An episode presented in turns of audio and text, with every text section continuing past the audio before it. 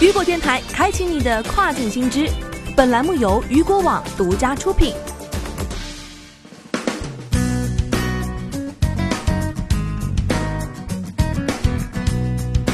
Hello，大家好，欢迎大家收听这个时段的跨境风云。那么接下来的时间将带您一起来了解到的是亚马逊 Amazon's Choice 功能或存在出售假货行为。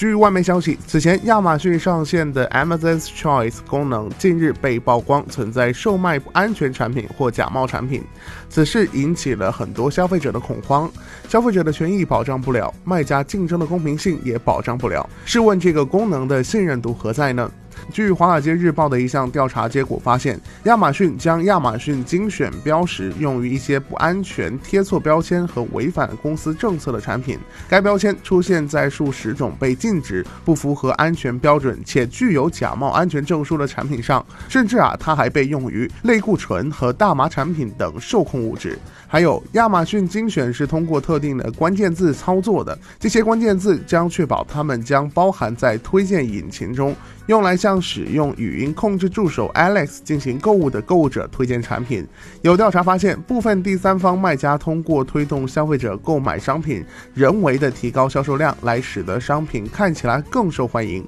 从而开发出了多种算法来帮助选定哪些产品具有特色。但是亚马逊并没有披露这一功能的算法，因此外媒建议亚马逊精选推荐的产品不能尽信，担心亚马逊精选用来推销低质量的商品。据了解，带有亚马逊精选标签的产品普遍拥有以下特征：商品购买率很高，评分很高，退货率很低，属于亚马逊 FBA，价格有竞争力。但是消费者也越来越担心亚马逊精选的标识可能被用来推销低质量商品。今年八月份有一份报告发现，亚马逊网站上经常支持有缺陷或劣质的商品，于是有相关的监管人员致信亚马逊的首席执行官杰夫贝佐斯，要求了解该网站运作的更多细节。但对于消费者来说，亚马逊精选是给消费者提供一个最佳选择的推荐，推荐的是让消费者信任的产品。但是连假货都能被推荐的话，这个优品的精选还有存在的意义吗？